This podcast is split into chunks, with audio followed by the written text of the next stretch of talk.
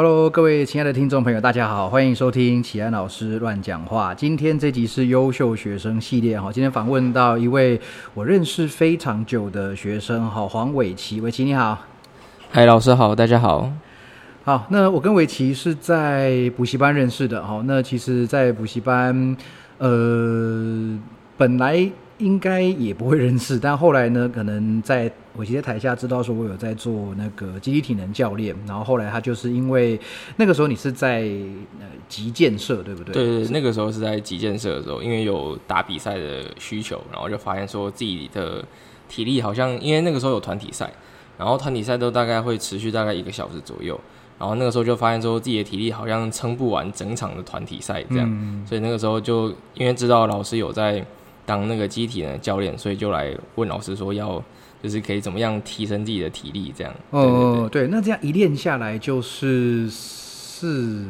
年有有吗？三四年应该有了，应该有四年。我记得是从大二下那个时候开始的。对对，然后就这样一路，虽然说频率也没有很也没有很很高了哈，但就是一至少一周维持一次的训练这样子哦，所以现在的那个基础打得非常不错。好，那围棋是东吴法律系毕业的，对，我是东吴大学法律系毕业。OK，东吴法律其实一直怎么说呢，算是蛮蛮出名的吧，而且就是要。念五年哈，像跟别的学校不太一样哈。那我们待会再深聊这些东西。那可不可以问一下，你为什么当初会就读法律系呢？诶，那个时候就是因为我高中是一类组，那呃，我其实选一类组的想法其实算比较比较功利一点，因为那个时候我的就是在校成绩还不错，这样对。然后那个时候就老师有跟我讲说，我应该可以靠那个繁星的计划，然后就推上大学这样，所以那个时候我就选了一类组。对，那因为我个人是对文史类的东西比较有兴趣，那像可能语文，还有就是我个人是很喜欢就是研究历史这样，嗯嗯，对，所以那个时候在考虑科系的时候就有考虑过，就是可能像外文系，然后还有就是历史系这样，对，然后因为再加上就是我自己从小就对就是法律方面的比较有兴趣，嗯，那以前就是那个给小朋友看那个《国语日报》，以前他们有一个专栏就是。有点像就是法律小知识的那种法普的漫画这样，嗯嗯嗯，对，那那就是以前的时候我都会固固定去看那个漫画，就是整份报纸里面我看最认真大概就是只有那个漫画，然后其他什么可能文学类的东西我就好像没有那么的有兴趣这样，嗯，对。然后后后来我得知说那个漫画就是有出就是一套的书的时候，我还有特地去买那一套书回来看，这样。OK OK。对，然后我我记得应该算是我的生日礼物这样。对，所以那个时候后来在选科系，因为一方面就是有考虑到以后就业的的问题这样。那后来就是比较说外文系、历史系跟法律系这三个科系之后，就是当时呃比较下来结果就是法律系的出路好像比较多、比较广这样，然后。就是因为一方面就是也有国考的关系，所以好像就是就业方面会比外文跟历史比较稳定一点，应该是这样讲。对，所以那个时候后来我在繁星的时候就以法律系为第一志愿，这样。对，所以后来就是因为我填的时候就剩下呃东吴，也就是按照法律系的排名，那个就是台大、政大、北大跟东吴这样。嗯。对，那那个时候就是刚好就是法律系的学校还有剩下东吴大学，所以。我那个时候我就直接填了东吴大学的法律系，这样，然后就很顺利的就推上了。OK OK OK，对了，刚刚伟奇讲到一个算是重点的地方，就是法律系的出路。当然，其实其实我觉得哈，讲到大学科系的出路，不免有点片面跟功利啦。就是说，呃，念，比如说很多父母会希望小孩念医学系啊，念法律系啊，念。呃，会计系，当当当然希望就是说毕业之后直接有一个对应的职业嘛，对不对哈？但虽然我们现在知道说你毕业跟你就业的内容不一定有关系哈，那这个这个特别对于高中生或者是现在念大学的同学来说，对你们来说我觉得特别重要哈。但不管怎么样哈，呃，兴趣所及，能力所及哈，然后你的成绩呀，跟一切天时地利人和都到了之后，那。对当时的你来说，进到东吴法律就是当时最好的一个结果。对，其实当时算对，算对我来说就是算第一志愿这样。虽然当时以我的成绩，当时就是两个学校在考虑，一个是正大法律，一个是东吴法律这样。对，那填填志愿的时候也是有一点惊险，因为一直到我前面两个人，就是填到第，因为我是第十五顺位，我我当时私榜是第十五顺位，然后一直填到第十二位的时候，正大的那一格都还在。嗯我本来以为我自己是有机会填上正大的，因为按按照那个当时的状况来讲，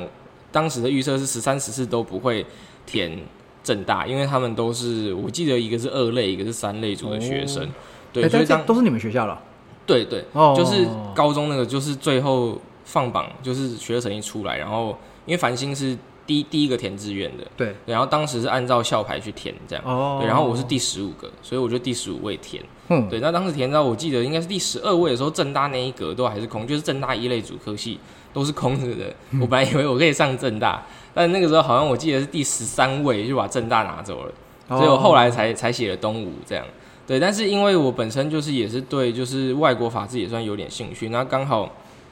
东吴有英美法的课程，嗯。对，然后我刚好也有当时社团的学长是东吴法律系，那我有跟学长请教说，就是东吴跟其他学校的差异这样，嗯对，那发现说东吴的课程其实对我来说还蛮有吸引力的，嗯。对，所以上东吴也算是我的第一志愿，对，因为当时东东吴跟正大对我来说是两个就是一样高，就是两个在一样高位置的学校，这样就是嗯。对我来说两个都可以，OK，对，所以当当时就是有东吴的时候，就是我也很开心这样，嗯对，虽然说东吴确实是比人家多一年，对，没错，但是我觉得五年。就是我自己念完五年，我自己感觉五年的辛苦是值得的。嗯，对啊，那这样子的话，应该是说到了现在，法律系的志愿都还是前四志愿就是台大、政大、东吴跟北大。这对。对对对对，那。呃，可不可以简述一下这些学校可能他们的法律系有什么什么样的差别呢？哦这呃，基本上我们四间学校就是国内前四志愿的法律系的话，基呃基本上就是先不论我们学校的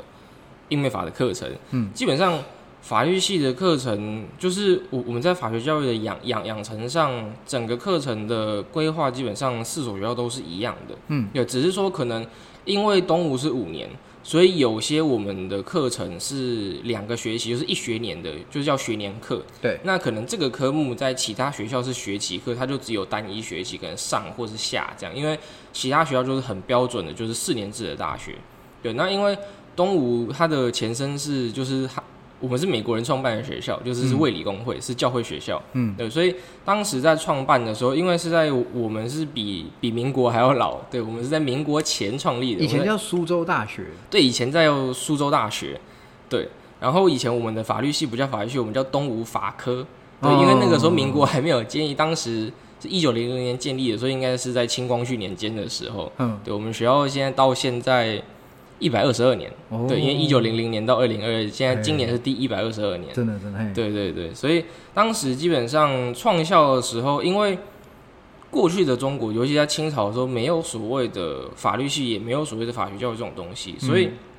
我们在创校的时候，实际上是按照当时就是当年二呃十九世纪到二十世纪那个时候美国的法学教育的这个模板下去创出来的学校。嗯，对，所以我们的法法律系的课程设计，在过去的时候，实际上是以美国学校，就是以美国法学院的课程设计为蓝本。嗯但是后来是到了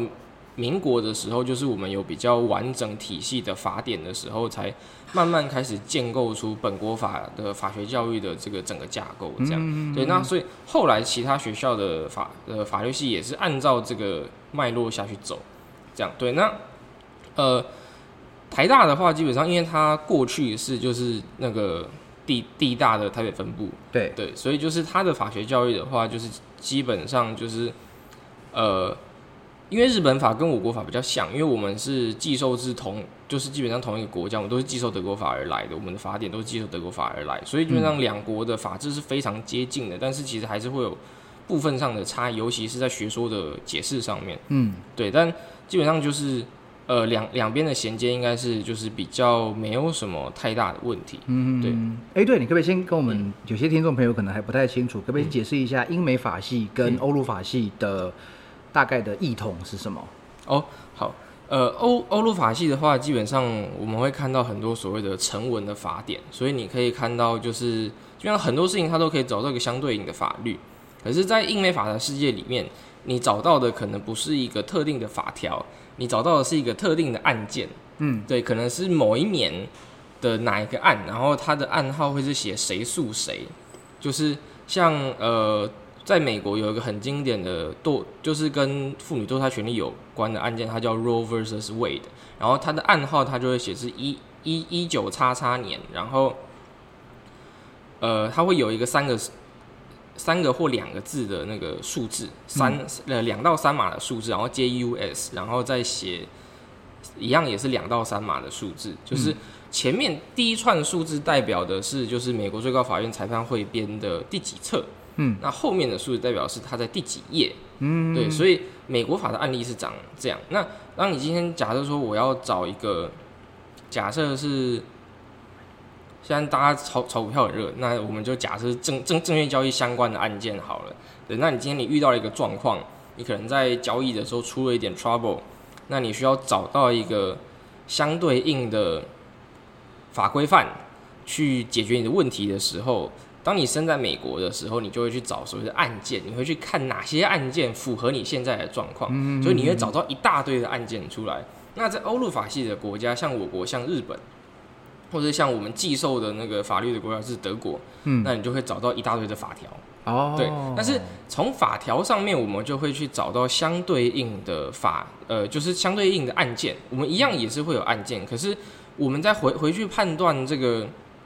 事情要怎么样子去解决的时候，我们基本上还是会以法条的解释为主。因为在英美法系的国家，它虽然也是有法条，可是其实它比较重要的是法院怎么解释，也就是说，法院解释说他做出来的这个案件，那。在美国的法院，他会跟你说什么样的状况，在这个法条，他要做什么样的解释，然后会导出什么样的结果。那这个结果才就是法法院会说，这个结果才是这个法条要的东西。嗯对。可是，在我们呃成为法系的国家里面的时候，可能我们还是会以回到就是解释法条，虽然说很像，结果很像，可是就是依规会不太一样。过程不太一样，就对，而且就是在英美法系的国家里面，他们引的除了法条以外，还有过去的所谓的判决先例。这个在我们的判决会会出现吗？诶，我我们以前过去有一个东西叫做判例系统，可是我们的判例是由最高法院的那个判例的那个委员会去挑出来的东西，嗯，对所以跟英美法的那个判决先例又不太一样。因为英美法的判决先例是过去所有的案件都叫做判决先例，然后美国法院的法官他就要去从过去所有的案件里面去挖出来说什么案件。就是要对对照说，就是我现在的这个状况，我现在的这个 case 要用什么样的案件的判准下去判。嗯，那我们这边的判的话，可能你会在案件就是在判决书里面看到一些过去的案件，嗯可是它实际上他判决的标准还是就会判决的依据以，法条为主。对，其实还是会以法条为主，而不会是以过去的案件为主。他但是他可能会跟你说，哦，过去的案件这样判，这样判，这样判，所以我这个案件也这样判。可是他会说，就是因为这是法条应用的结果。对，可是在美国法条，他他他会跟你说，就是他的那个概念比较像是，就是相相类似的案件做相同的处理。嗯，对，它的依据会是过去的判决。对，那法条在那边比较像是一个比较像比较偏参考的嗯，东西，就是它是一个参考依据，它不是一个绝对的判准。就是在那边其实还是过去所谓的判决权利，它的重要性还是会比较大。OK OK，了解。所以我们当然是属于欧陆法系的嘛。对对对，在东吴法律系的教育里面，是有偏重英美法还是欧陆法，还是你们都要学？我应该说这两个的比重现在是一比一的状态。你说你们系上的教学？对对对，嗯就是英美法是一，然后本国法是一，嗯这样对，就是呃，当然还是本国法，因为本本国法的它的法典比较多，嗯所以你会看到说它的可能必修课或选修课的量比较大。嘿，那可是其实对我来说啊，因为那其实两两笔都是差不多的，对，因为修下来学分虽然说是会有比例上的差异，可是对我来说那个 loading 是一样的。嗯，对，而且英英英美法不会因为说就是它的学分好像看起来比较少，就实际上就比较少，因为英美法基本上我们现在的设计就已经就是剩下四个四门必修，嗯。然后都是一年的课，嗯。对然后它就是分分分别呃分别是英美法导论，嗯然后英美侵权、英美契约，然后英美刑法跟刑事诉讼法，嗯然后还有美国宪法。对，对，这哦不对，是五门课程，因为我大四的时候要修两门，就是哦英美刑法跟美跟我们叫美宪，我们会叫它美刑跟美宪这样。嗯，对，可是其实两两边是蛮蛮通的，就是蛮互通的课程，所以我觉得就是两两两门课一起修，其实还算蛮蛮有用的。对对对，嗯，对，就是基本上只要其中一边懂，你另外一边就会通。OK，就是你如果没就是美美美线的课，你的那些宪法原则，如果你如果学的好的话，其实应用在美国刑法的案件里面，基本上也是一样的。因为其实美美美刑他们讲的也是美国宪法的一些原理原则，这样。嗯就它实际上两两两边他们所应用的整整个逻就是逻逻辑架构那些的跟东西，它它的判决的基础实际上是一样的，只是说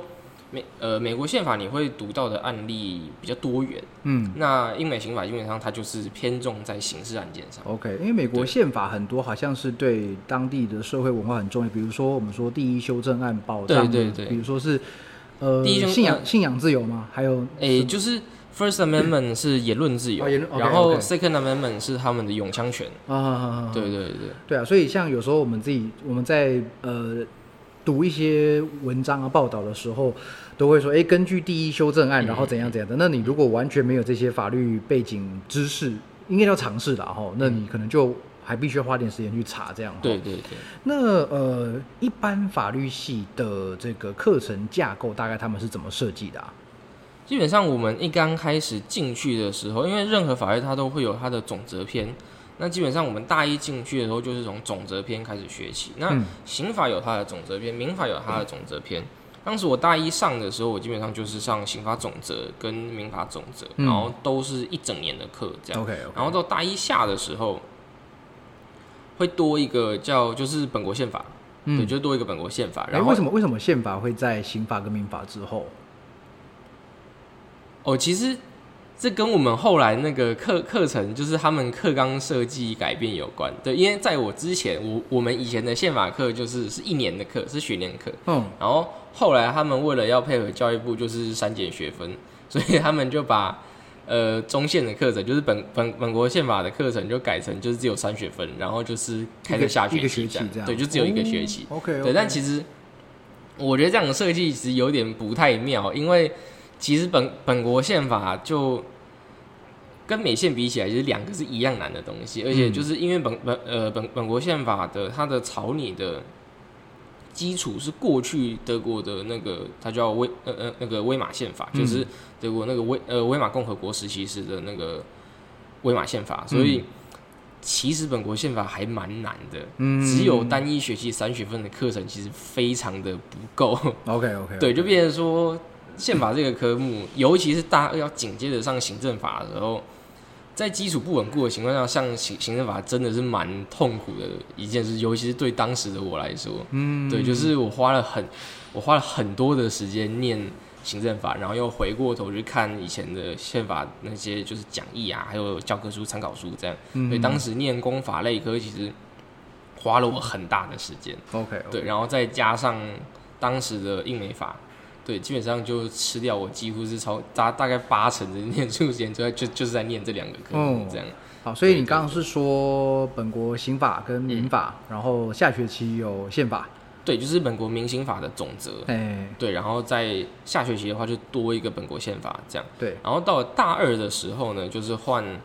呃民法的话，就是切割的比较细，因为民法的后面的就是分分着它的篇数，就是它的章节比较多。嗯，那每每一个章节，每一个章节它有它对应的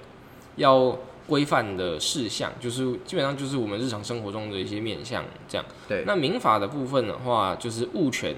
跟在编总则。嗯，然后刑刑事法的话，就是单纯的刑法分则这样。嗯嗯，对，然后公法类科的话，宪法下来就是行行政法，那行政法也比较偏向总论的部分，就是原理原则的部分。嗯，对，那在边的话，基本上就是我们生活中的各种的消费行为，还有就是除了消费以外，还有就是我们一般订契约啊，或者出去玩，或者是说像我们宅配东西，民民法里面也有规定，就是那个运送这样，然后还有一些像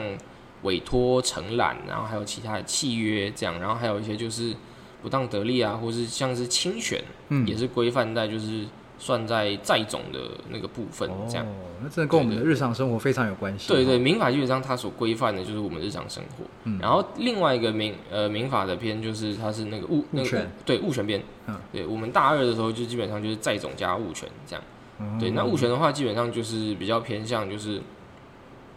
不动产还有所有的动产它的嗯整个权利归属的变化，这样它的我我们讲叫得上变更，就是得到它、失去它，还要变更它哦。得上变更。对对对嗯就是就是我们讲的一个术语，让我们都我就是我们都会这样背。对，嗯那其实在在编的时候，在种的时候基本上也是一样，它也是另外一种权利的得上变更，这样、嗯就是权就是整个权利它的状态的变化，这样就是你一开始你你你是怎么得到它的，然后你要怎么样失去它，嗯然后说你要变更它的时候，你应该要遵循什么样的规则，或者说你要遵循什么样的步骤去变更它，像。哦，可能我今天我要给你一栋房子，那我们应该要怎么给？对，那我们应该要去可能要去做登记啊，或者说在登记的时候我们要注意一些什么事项？对，然后这栋房子上面它有没有被设定了什么其他的权利，可能像抵押权或是就是职权或甚至是最高险额抵押之类的权利？那我们这个时候就要理理理理清，说我给你了什么样的不动产？嗯对，那你在得到它的时候，你要去负担什么样的义务？因为在法律的世界，也就是有权利即有义务，不会单纯享有其中一个，嗯就你不会单独负义务，然后不享有任何权利，嗯你也不会不负义务的去享有一个权利。对，对，比较特例就是说赠与，嗯。在赠与这个部分，就是单纯获利，嗯。也是比较特殊的一个太阳，就是他就是你呃受赠人他是一个在算是单纯获利的一方，对他基本上不用负担任何的义务，他就可以拿到那个东西。嗯，对，就就是因为他是送嘛，对，那送基本上就是我送你这个东西，那基本上这个行为是有这个赠与的这个人去去发出的，那嗯受到这个馈赠的，基本上他自然就不用负担任何的这个义务，他就只是单纯受到对方的馈赠。OK OK，对对对。好，那刑法就相对比较单纯一点。对，基本上刑分的话，就是刑法分则的话，就是基本上说是各种不同的罪。嗯对，那刑法分则里面的话，基本上就是从国就是国家法益出发，然后到社会法益，然后再到就是个个人法益这样。所以前面的话，你会看到一些就是像什么尾气守地啊之类的，嗯对，就是比较偏向大型的，就是国家的利益，嗯这样就是我们叫国家的法益。嗯也就是他在法法律上的一些权利跟那个利益这样。对，那还有什么就是妨碍国交之类的。那社会法益的话，你可能会看到就是什么纵火罪或嗯决水罪，哦，就是把堤防弄弄弄坏掉，哦然后水就敷，嗯然后就就是就淹水了，这个叫决水罪或是纵火，就是大家在新闻上会看到什么放火烧机车啊，或是嗯什么乱乱乱泼汽油之类的，嗯，这种就是纵火罪。对然后纵火罪也是有很多很多的太阳这样。对然后回到个人法益的话，大家在新闻上最常看到就是什么切盗、抢劫，嗯个人的犯罪，对对，或者是妨碍自由，什么当街掳人这种都是妨碍自由，嗯然后或者是伤害罪，像聚聚众斗殴就会有伤害罪的问题。那聚众斗殴还有另外一个问题，就是社社会法益，就是还有另外叫那个聚聚众斗殴的那个的相对应的罪这样。嗯对，那聚众斗它太阳的话比较复杂，那这边我们就先不多讲，对因为它牵涉到的问题比较多。对对对对对我们今天就是个概述性质的一个节目内容了哈。那再来就是行政法，嗯行政法规的话，基本上就是我们要探讨行政法的原理原则，它应该要怎么样的运作。那像行呃行行政法几个比较重要的，就是我们会讲所谓就是大的最上位就是所谓的法治国。嗯，那法治国的话，就会变成说就就是行政机关在做任何的行为，它必须要有一个法规范的依据。嗯对那这个叫叫做法律授权哦，就是我我们有分就是绝对授权，还有就是相对授权这样。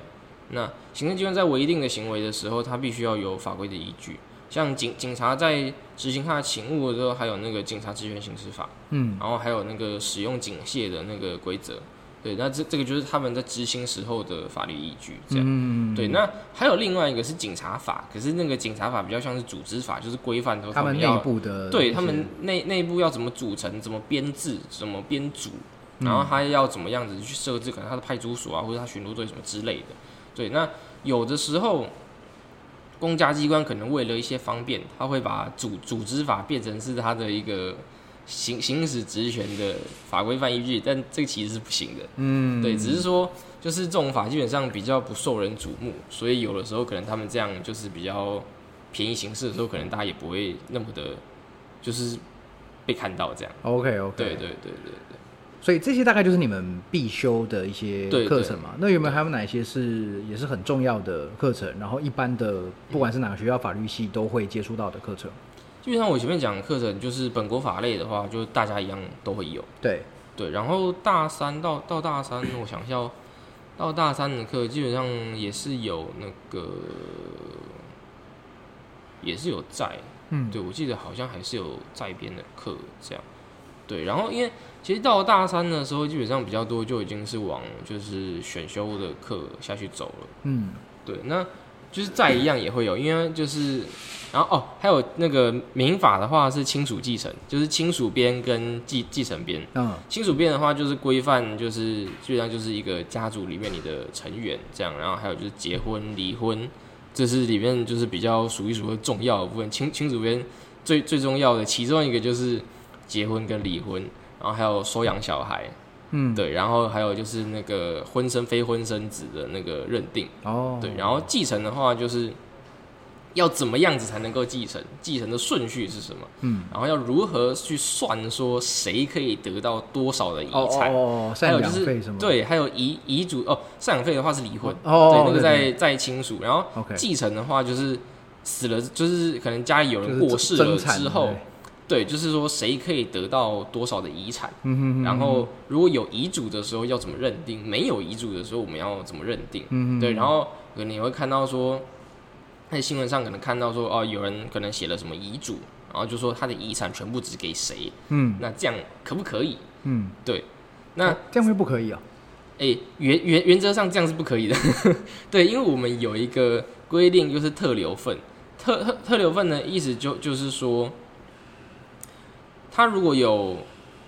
有妻小的话，就是如果说这个人过世，就是假设我们甲跟乙结婚，然后他有两个小孩丙跟丁，嗯那甲甲过世之后，乙丙丁还在。那在没有遗嘱的情况下，乙丙丁这三个人是均分他的遗产，啊就是一一人一份这样，所以嗯就会假设他有三百万，那就是一人一百万。嗯那如果说在有遗嘱的情况下呢，那就是说看他遗嘱要怎么分。对，可是我们有一个特留份，特特留份的意思就是说，这三个人有他最低限限度要得到的东西，哦要得到的遗产，你你你不可以去侵犯到这个金额。嗯对，你不可以侵犯到这个金额。那假设说今天算出来，这三个人的特留份都就是假设是四十、二十、二十好了。嗯那你的遗嘱里面，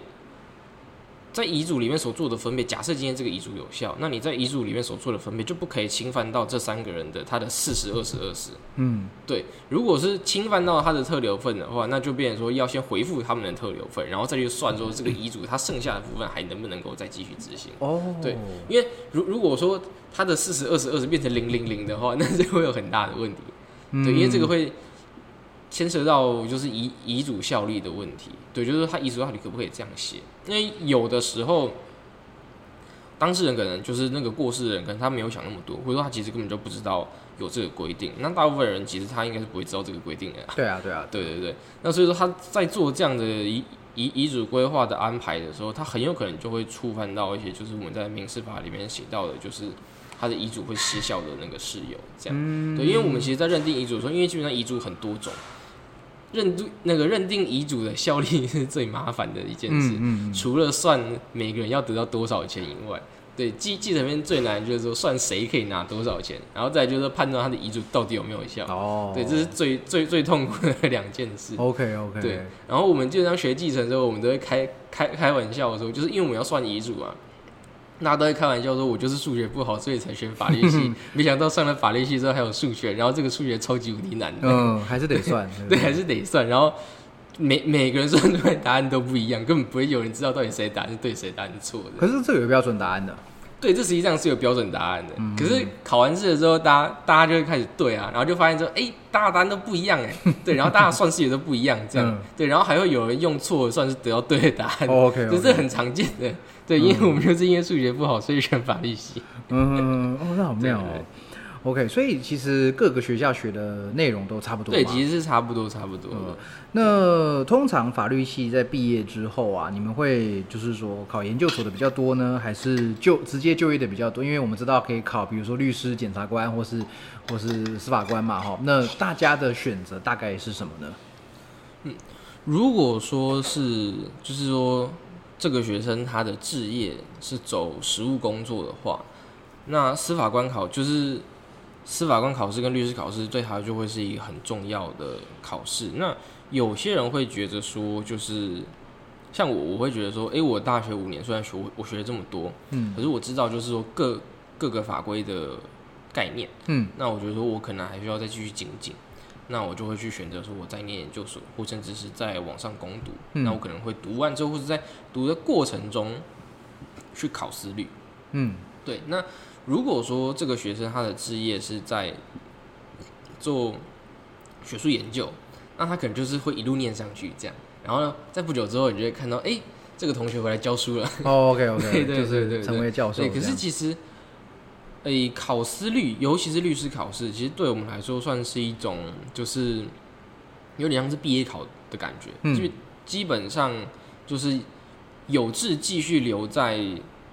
法，就是法律界继续待下去的人，基本上应该是大家都会去考。嗯对，那除非说真的就是你念完之后，你发现说你真的志不在此，嗯那他可能就会直接选择就是转行。他 OK 他他就去追寻他的兴趣跟他人生想要做的事情。哦，所以基本上每个人都会去考律师的考试。对，就是如果说他的志业在此的话，嗯嗯，对，嗯那诶、如果说只是单纯想要当律师，那学士毕业跟硕士毕业唯一的差别就是起薪不一样而已。嗯。对，因为其实到了实务界之后，基本上就是每个事务所有他专长的项目，对。我们会这样讲，就是说像这个事务所，他可能专长就是家事案件，就是所谓的亲属继承案件。嗯。对，那那个事务所他可能专长是在智慧财产权方面，对，或者说这个所他是专门打刑事案件，嗯。像之前那个郑郑就帮郑杰辩护的那个律师，那个黄律师，嗯。对，那个黄志豪律师，他们的呃，他他的事务所就是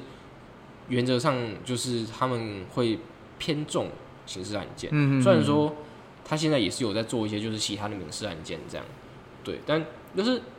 每个事务所他擅长的案件实际上是不一样的，嗯除非是那种非常大型的事务所，像国内最大的叫李律，嗯哦，或者说像那个顾立雄律师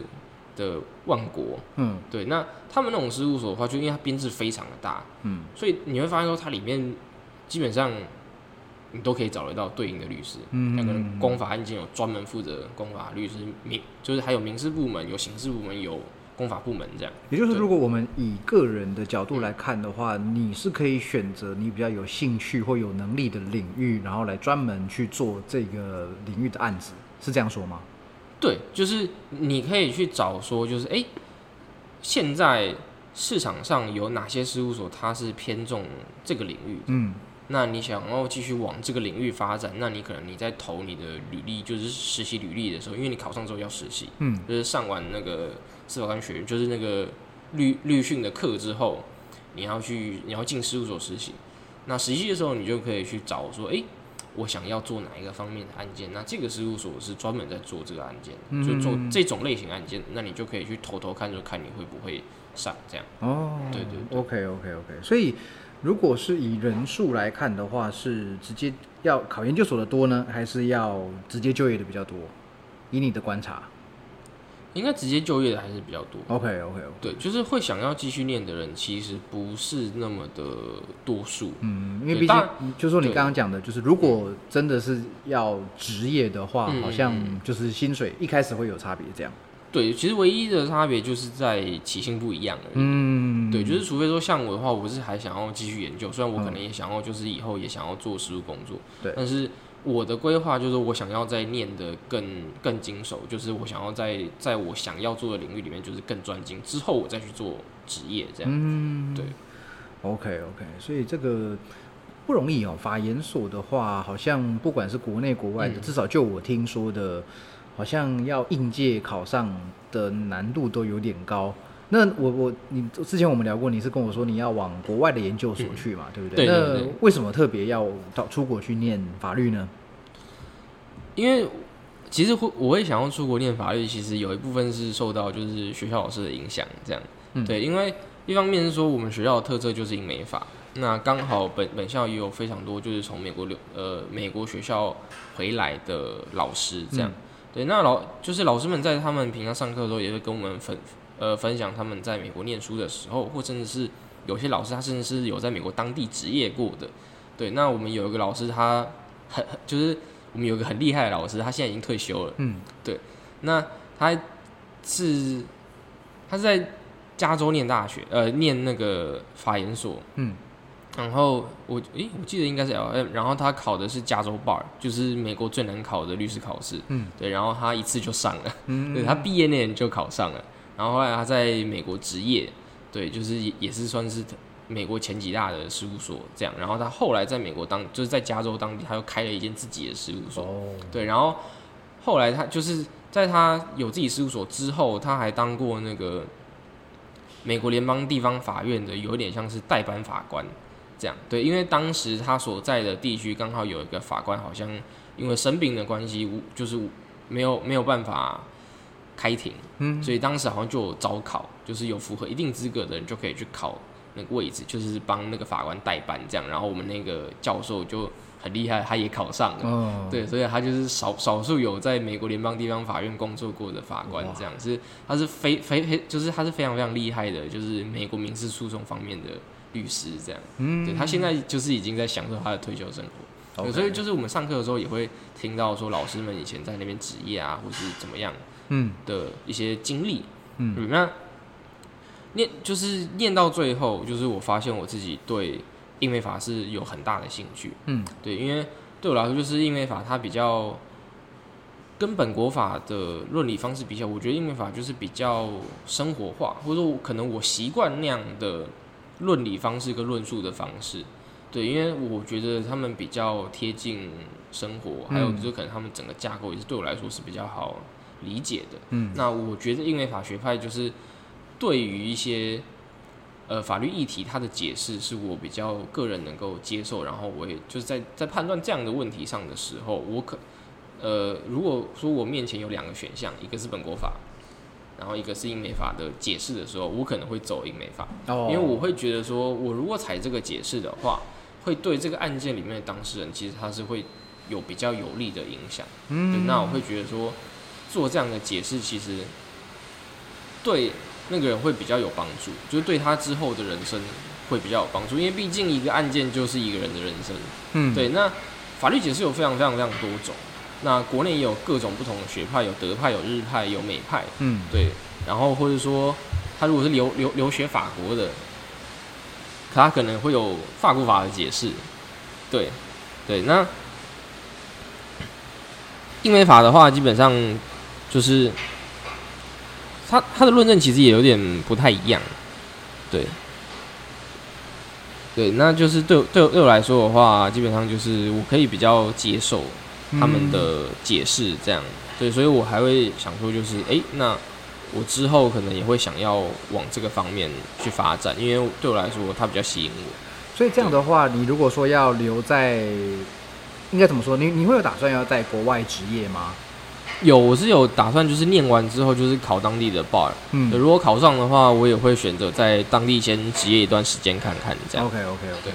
那如果说，因为台湾毕竟是行欧陆欧陆法系嘛，那嗯比如说你去念英美法回来，那这样嗯在台湾的呃就业上会不会？假设你要回台湾职业好了，嗯会比较吃亏吗？或是比较慢吗？诶、目前的市场状况看好像是还好，因为嗯就是我们贸易的对象基本上还是以欧美的国家为大众。嗯那目前如果是走就是外商公司的话，其实他们大部分在签订契约啊，或是行他们的商业活动的时候，他们的准据法大部分都还是美国法，嗯。或是美国的案例法这样。OK 对所以基基呃基本上回国就业的话，如果是走外商，然后做 in house，嗯。基本上是不会有太大的问题。哦。对，那当然教书也是一条路，嗯。对对对。对，而且就是现在国内的法制也有慢慢偏向，就是靠向美国法的趋势，不管是在判案上，或是在我们修就是立法院修法的时候，我们很多法规它的参考依据也都是美国法这样。嗯，对，虽然我们都会说，哎、这个抄回来其实问题蛮多的，但是它的准据、它的依据、它的根本其实还是美国法。OK，对对对了解。哦，所以就等于说，呃，也算是另外一个利基啦，吼，另外一个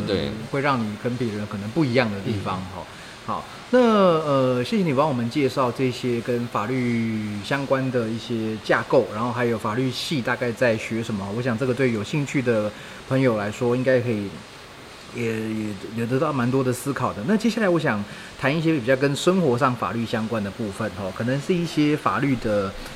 因为因为其实我们会说一般人很多人法法盲是不是？有没有这样子讲？就是完全不懂不懂法律哦，对，我们就是在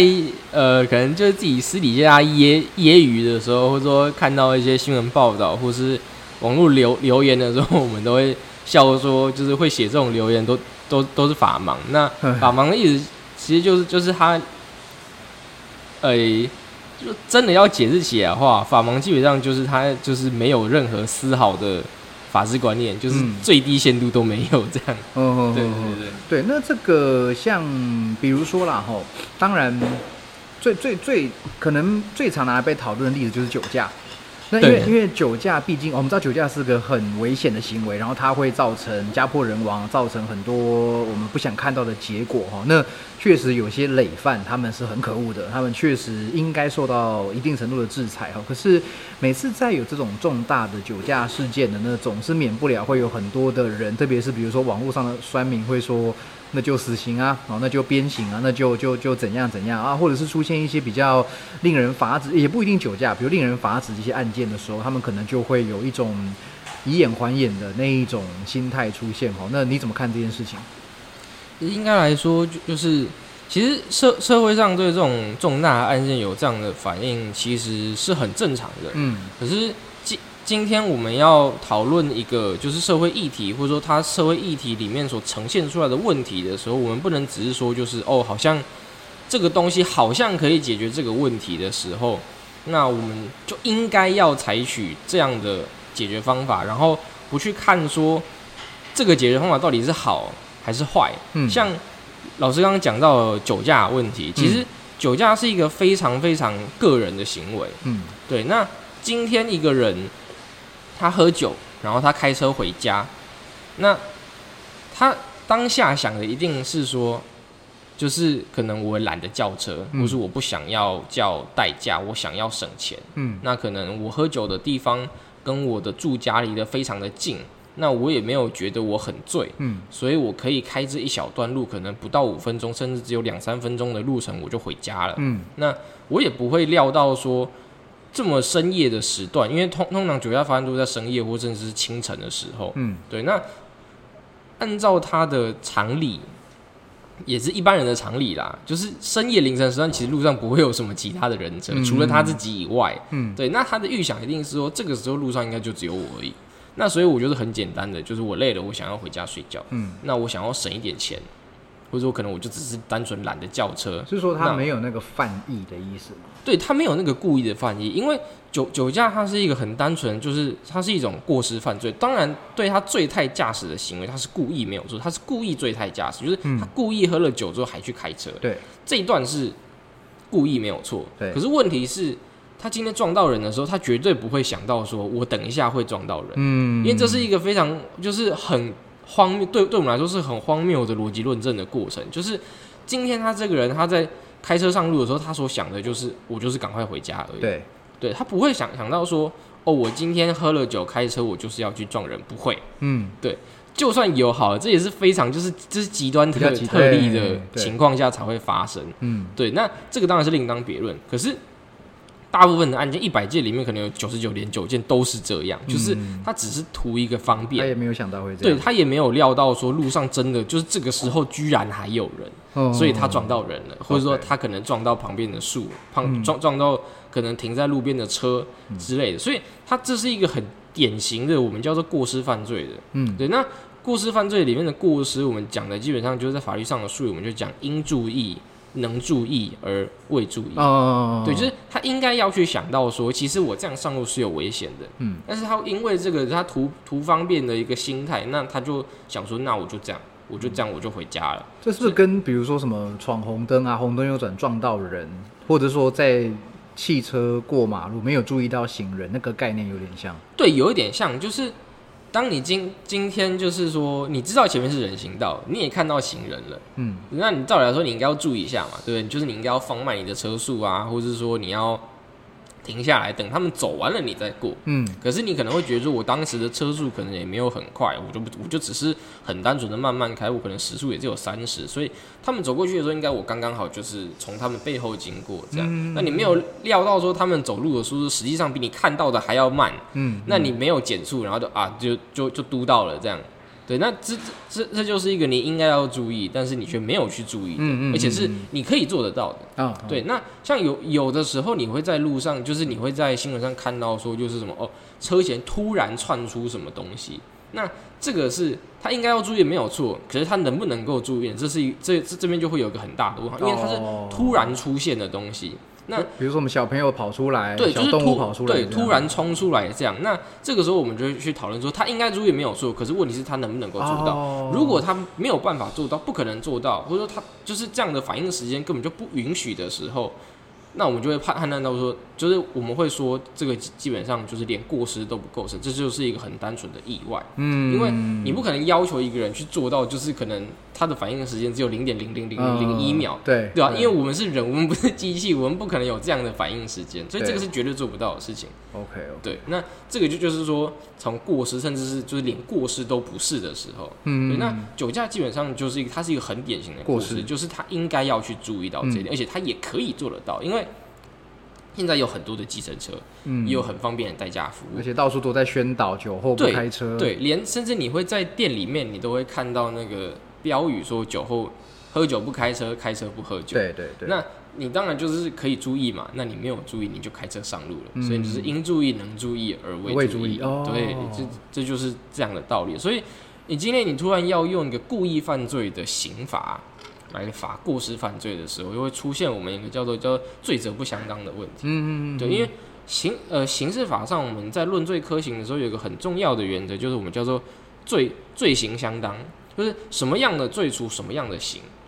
这是比例原则的概念吗？有一点像。嗯，对，就是有，就是它是从比算是从比例原则上面发发展下来，它其中一个子原则。OK OK，对，这个在就是这个原则是用在刑事法上面。嗯对，那今天这个人他就是过失犯罪，那过失犯罪有他一定的刑度，就是他他的量刑必须要在这个范围内，那不可以超出这个范围外，因为如果超出这个范围的时候，那就变成说他所受到的刑罚跟他所犯的罪已经不相当了。嗯，那这个时候，一个是说他没有得到，一个是太轻，他没有得到他应他应得的惩罚，嗯。第二个是太重，太重会变成说你侵犯他的基本人权。啊，对，因为科刑的话，基基本上我们所谓的刑，原则上我们指的是自由行，就是他必须要去坐牢。嗯那坐牢的话，剥夺就是他的自由自由权，对，对，他就是限制他的人身自由。那限制人身自由，基本上在法律的世界里面，它是一个很严重的事情，嗯所以我们不会任意的去说哦，这个人应该要去关多少。所以像我们就是有一个叫叫做那个罪行法定。我们什么样的罪判什么样的刑，判多久，它必须要有法律明文的依据，不可以说啊，我想要判多久我就判多久。我们跟因因为法国家是有很大的不一样的，而且因因为法国家它现在也是有一个就是他们叫做量刑标准的东西，去嗯限制说判案法官他个人的自意。哦，对，因为这样的话就会变成是它是一个绝对不定期刑。对，绝对不定期刑，基本上不管是在欧洲法或在英国，这个都是没有办法被允许的。OK，对，因为这个都是侵犯那个人人身自由非常严重、严非常严重的事情。嗯，对对对哦，原来是这样。对，好，那接下来可不可以请你跟我们分享几个比较常见的一般人对法律的迷失呢，或者是很多人容易误解的概念？好，那呃，大家最常看到的其实就是有呃，在新闻上看到，或者说看到一些事务所的声明啊，或者是说一些可能艺人或是公众人物的声明，他们可能在面对自己权利受损的时候，或者说面临到这样的状况的时候，他会说啊，我保留所谓的法律追诉权。嗯但实际上是没有这个东西的。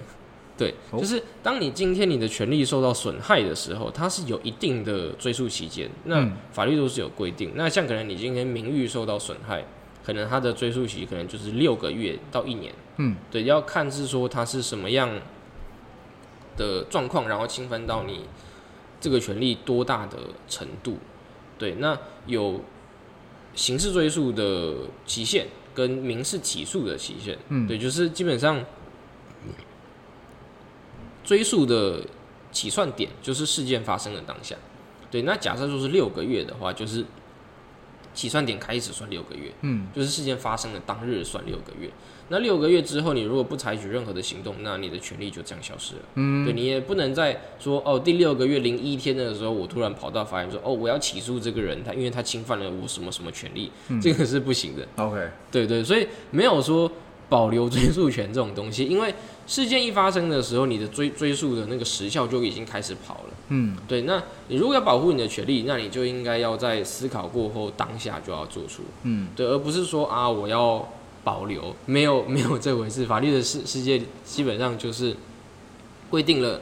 它时时效多久就是多久，嗯过了就没有了。，OK，就是你不能把它延后起算的那个意思。对，对对，因为我们会说这这这就是就是让自己的权利睡着了。嗯，对，就是这个是我们很常说的一句话，因为自己的权利要自己去争取。对，哦，那自己的权利要自己去保护。那今天你自己不做的时候，不会有人来帮你做。嗯，对，OK OK，然后再追诉权哈，好对没错。然后第二个，在大家很呃，在大家在新闻上很常看到有一个东西叫过失杀人这个东西，就是嗯可能今天呃出了车祸啊，或是有什么样的事件发生的时候，可能有人死了，嗯。那新闻上而且说什么就是什么什么什么，然后过失杀人这样，但实际上过失跟杀人是两个连不起来的东西，在法律的世界里面是绝对连不起来的，嗯。因为过失让人家死掉，我们叫做过失致死。对，或是，诶、基本上就是过失致死。然后，因为过失致死，它你就是看字面就会知道它是一个过失犯罪。对，对，那他的就是这个人的本意不是要导致这个人死亡的结果，可是嗯。因为他的过失，所以导致了这个人死亡的结果，嗯。这不是他所要的，对，这个结果不是他要的。嗯，对。就是很像我们前面讲，他应注意能注意而未注意，对。然后不小心啊，这个人死掉了，对，所以我们就会说过失致死。嗯对，那杀人的话，就是说我有这个人有很强烈的翻译，就是我就是要这个人死。那嗯这个人的死亡结果是我所想要看到的，嗯对，这是最根本的差别。对，因为像最最简单的就是过失致死，最简单就是开车撞死人。对，对，那我开车上路，我一定不想要撞到人啊，我也不想要被我撞到的人死掉啊，嗯，对啊，所以他一定是过失致死。如果真的不小心撞到，然后他也死掉，那一定是过失致死。哦所以哦对对，所以杀人本身就是故意的的意思，对对，但是它本身就是一，个，所以这个词合起来就是一个完全矛盾的状对，它是一个自相矛盾的这个词，我就是它的起源可能也不可考了，就是可能就只是一般，会不会是某一次可能记者用错了，然后对对 对，大家就变成都都照着用了这样？对对对对，哦，OK OK，哎，过失对过失杀人这是还蛮常看到的哦，对所以是不是就是不要再以后不要再用这个词了？对对对对对，千万不要再用这个词，因为这这是一个自自相矛盾的一种，对，嗯，OK，好，那还有吗？还有没有一些哦迷思？就是，诶、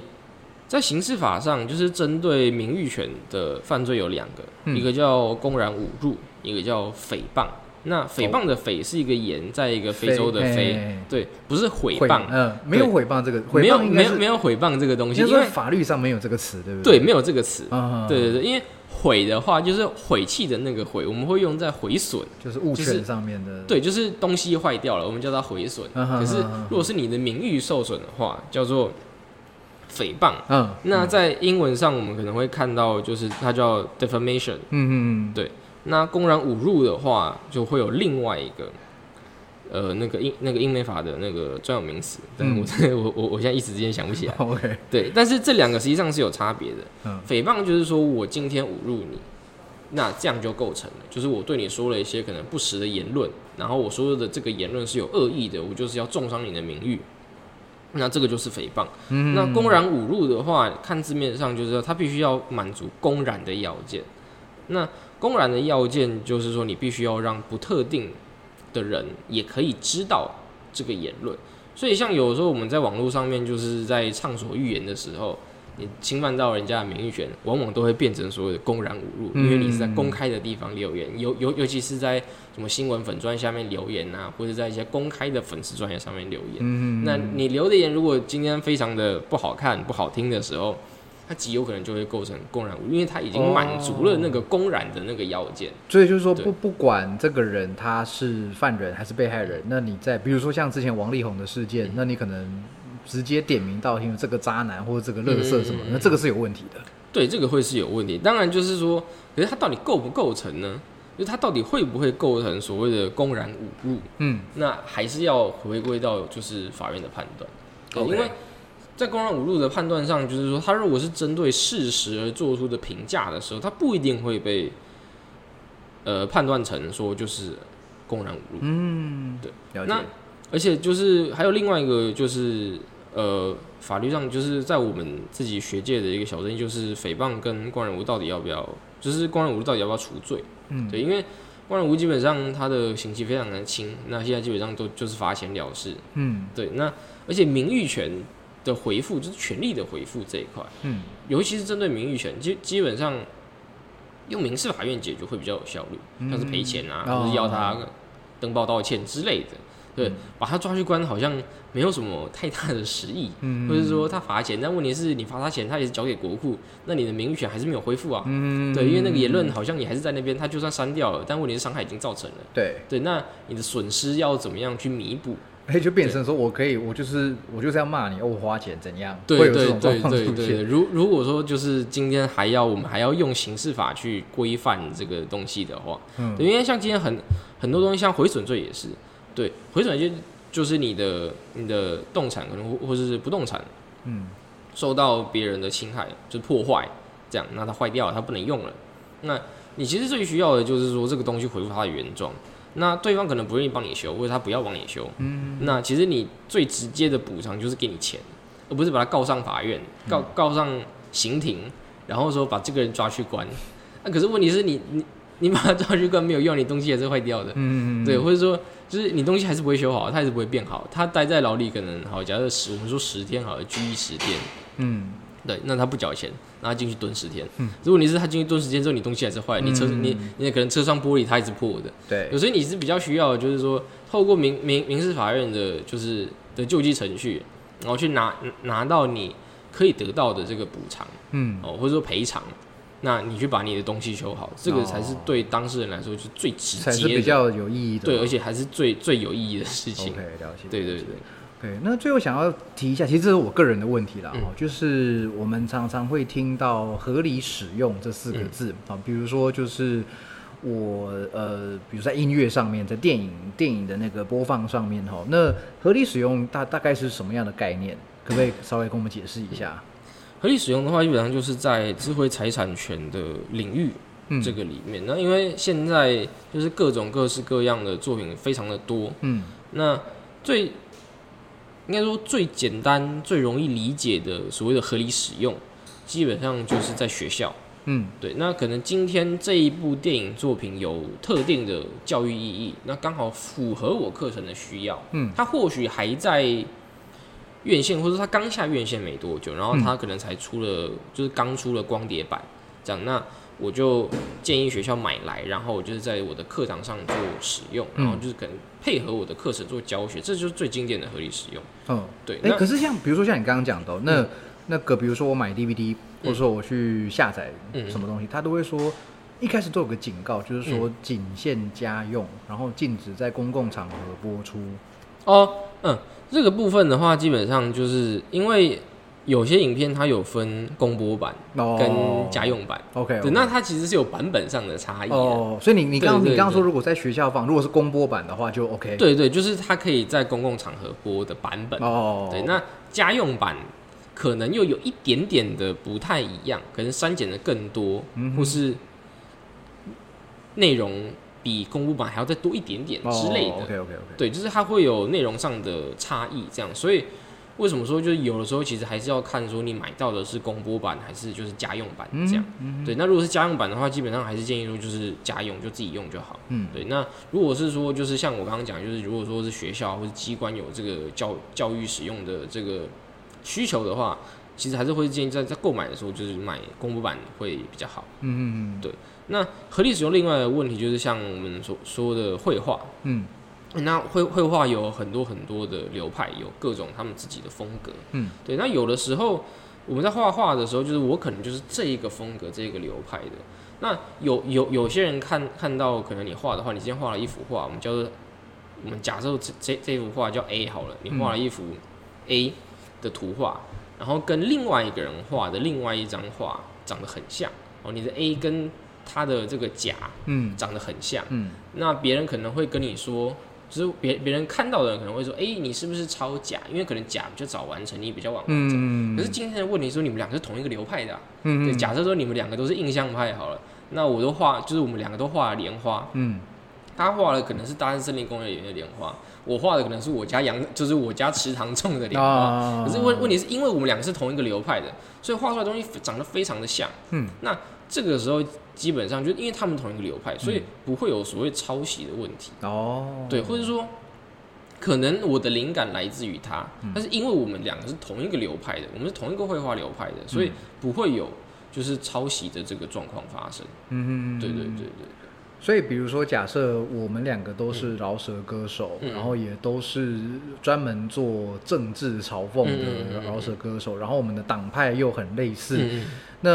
呃，某种程度上，我们的作品内容嗯有一些重叠，也是、也都是在合理的范围。哦。那对那好，那你可不可以再从刚刚那个嗯绘画例子来举一下？假设是同样的流派的人，嗯同样画莲花，那怎样会变成有问题？就是这两幅画长得一模一样。就就这个状况而已。然后就是另外一个问题就是，呃，应该说第第一个要素就是这两个人的画长得一模一样，嗯。然后一个在先，一个在后，嗯。然后再来会出问题的点就就是说，你把这个画可能拿去卖，嗯。然后说这个画是假的作者做的，这个时候就会出事，哦。就是我们所谓的就是赝品或是仿作品，然后你是打着原作者的名号出出去卖，OK OK OK，对，就是仿仿制。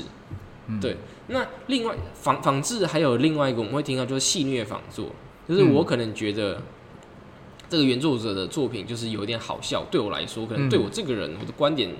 上就是说，我觉得这个作品很好笑，嗯所以我做了另外一个跟他就是以他为基础，我做了一个就是嘲讽他的嗯作品。那这个时候因为一定会，因为我我就是以他为基础嘛，所以一定会出现他的内容。对，所以基本上这个时候就是要戏，就是戏虐仿作。嗯那我的目的是为了要嘲讽他，嗯又为了要嘲笑他，所以我做了这个作品，并不是因为说我想要靠它来盈利。哦，对我并不是要靠这个原作来盈利。有点像是说我的灵感来自于这个原作者。对对，但我的目的实际上是我要嘲讽他。虽然可能我自己也有开盈利，没有错，就是假设它是两个 You YouTube 影片，但我就是觉得你就是欠嘲讽。嗯，对，那我就是我，我就是今天做的这个影片，我就是要嘲讽你。可能你的频道开盈利，我的频道也开盈利，这样。哦但实际上这这两个基本上是不一样的东西。不过不过我是不是说，假设我系列仿作的作品，如果跟原著有太高的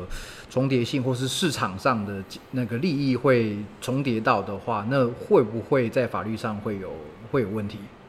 这个的话，可能就是还是要回归到说个案的状哦况到底是长什么样，所以这个很因为法院这个时候就会去做判断。这个很难说有一个通则。对对对对对，嗯因为在著作权基本上，因为现在网络非常的发达，所以著作权案件的太阳变得非常的复杂，嗯而且时常会出现一些我们意想不到的状哦。况，就变成说我们在判断说它是否侵权的时候，其实其实还蛮难的。OK，就是除了一些就是很